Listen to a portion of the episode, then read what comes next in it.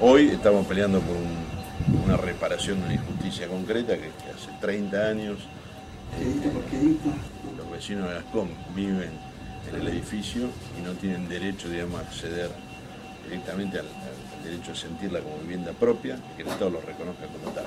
Y lo nombro acá rato porque tengo bronca. Donde manda capitán, muere, muere, muere, muere marinero. Todos saben bien que es por dinero, es por dinero, es por dinero, es por dinero. Es por dinero. Es por dinero. Así lo manifiesta la canción de Sarajevo, el arte, el pueblo, la protesta social.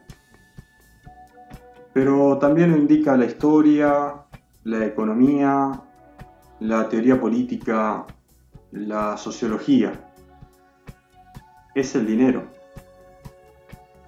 El dinero es el que explica nuestra sociedad de consumo, la sociedad de la obsolescencia. El dinero su concentración y la consecuente desigualdad que ello produce. La crisis habitacional es lo que convoca a la realización de este podcast. Una crisis vetusta que cada vez se torna más cruenta e inhumana. Una crisis que en la actualidad se recrudece y que resultan impostergables las respuestas si pretendemos afirmar que en Argentina rige un Estado de Derecho. Las expresiones de esta crisis presentaron diversas aristas y ubicaciones geográficas a lo largo y ancho del país. Quizá Guernica suena como el caso más resonante, pero lo cierto es que Guernica es muestrario del estado de situación de un país, tanto en el método de la protesta, así como también la resolución política que se le dio al conflicto. Guernica es muestra cabal de un país donde la propiedad vale más que cualquier derecho, ya sea los derechos de la niñez, el derecho a la vivienda digna o el derecho a la salud. Todo derecho queda doblegado al de la propiedad privada, dividiéndose de este modo y de un modo muy desigual un mundo entre los propietarios y los privados de propiedad. Suena paradójico, ¿no? Tan paradójico como real. Más paradójico aún si partimos de que el país cuenta con una densidad poblacional de 16 habitantes por kilómetro cuadrado aproximadamente, ¿Cuántas viviendas entrarían en toda esa extensión? Claro está que lo que falta no es espacio, sino socialización de ese espacio. Con lo antes dicho, se inmiscuye en el debate razones que son autoconocidas, por lo menos por quienes nos ocupamos de estudiar las diversas disciplinas sociales. Conceptos como empate de hegemonía, y las consecuentes oscilaciones que se dan entre dos modelos económicos de acumulación en pugna ya son una premisa irrebatible para nuestro país. Por un lado, la oligarquía terrateniente, nutrida por la renta extractivista y por el circuito especulativo de la economía financiera. Y por otro, modelos industrializadores sostenidos en el estímulo del consumo interno y la diversificación productiva de la economía como caminos conducentes a una situación de pleno empleo.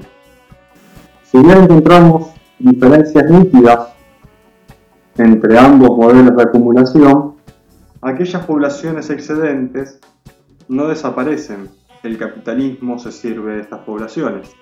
Cabe pensar cómo se morigera la situación de aquellos colectivos vulnerados o que crudamente podemos definirlos como excedentes.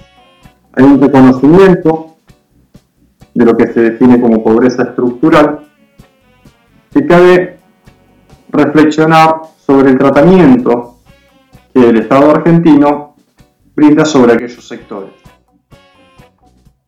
Y en consecuencia, cabe reflexionar en qué posición queda Argentina ante esta situación.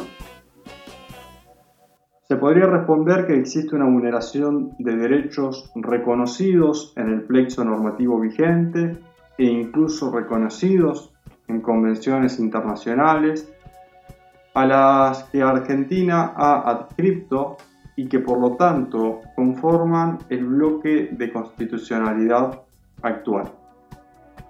Partiendo de este punto, el Estado argentino se encuentra en una posición de franco incumplimiento de sus obligaciones de garantizar la protección de los derechos humanos.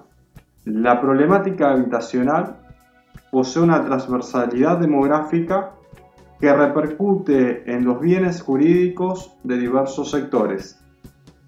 Especialmente, los más afectados son los que se encuadran dentro de los reconocidos como derechos económicos, sociales y culturales, pero también se afectan derechos de la niñez y la adolescencia, quienes en nuestro sistema jurídico poseen un estatus especial por su condición y que por lo tanto se especifica la obligatoriedad del Estado Nacional de garantizar administrativamente resoluciones sobre situaciones que puedan atentar contra la condición jurídica de estas poblaciones. Pero no se olviden que es el dinero el que explica y es el dinero el que vale más que un Estado de Derecho. A diferencia de lo que las modernas perspectivas normativas indican, el Estado argentino dirime la protesta social mediante judicialización y represión. Y claro está que sobre la problemática habitacional vista en estos últimos tiempos, la solución no fue más que la represión hacia aquellos colectivos extremadamente vulnerados que se encuentran distribuidos, según las cifras del Instituto Nacional de Estadística y Censos, entre las 11,7 millones de personas en situación de pobreza, o bien entre las 3 millones de personas inmersas en la indigencia.